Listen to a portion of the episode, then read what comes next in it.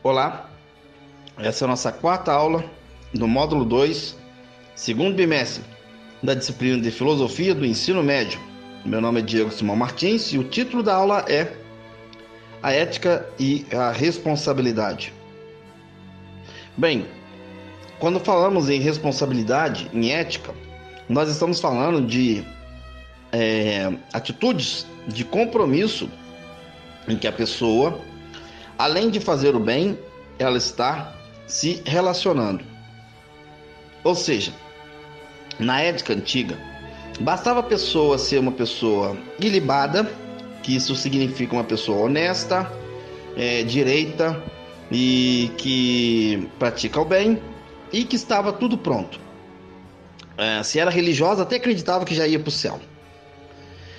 Nos dias atuais, quando chega no, na era contemporânea, surgem filósofos modernos que questionam que essa prática da ética, que é a ética da virtude, se torna uma prática egoísta.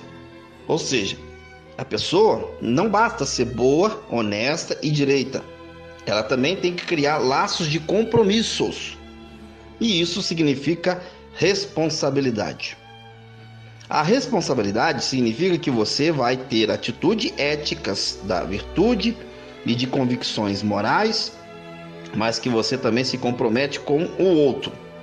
Nós vimos na aula passada a relação da ética e o outro. E agora nós estamos vendo a relação da ética e a responsabilidade. Eu sou responsável pelo outro, mesmo quando eu não sou culpado pelo que o outro faz. E isso dá uma polêmica porque tem gente que não entende isso. Eu sou responsável pela fome do outro? Eu sou responsável pela criminalidade do outro? Eu sou responsável pela violência do outro? Sim, de alguma maneira sim, pois estamos vivendo na mesma sociedade. Há uma frase famosa que diz: Para que o mal continue, basta que os bons não façam nada. Isso é um belo exemplo de como a responsabilidade deve estar presente no nosso meio. Ser responsável significa criar atitudes que nos levam à ação de transformação do meio. Mesmo que eu já seja uma pessoa honesta, direita e que pratique o bem. Bem, neste caso, voltamos a dizer, a responsabilidade com o outro significa que eu assumo o compromisso e isso está inteiramente ligado ao conceito de cidadania. Aliás, foi por causa da reflexão política, da cidadania e da participação política que nós desenvolvemos a ideia que na ética deve ser também uma atitude de responsabilidade. Ora, é muito fácil para nós hoje em dia vivermos num país como o Brasil e esquecermos de tantos heróis, de tantas pessoas que lutaram para que é, sejamos o que nós somos hoje. Eu sei que o Brasil precisa melhorar, mas ele não vai melhorar sem a sua responsabilidade. E tudo que o Brasil tem de melhor hoje é fruto da responsabilidade das pessoas passadas, daquelas que lutaram e, e, e, e, desenvolveram o país melhor.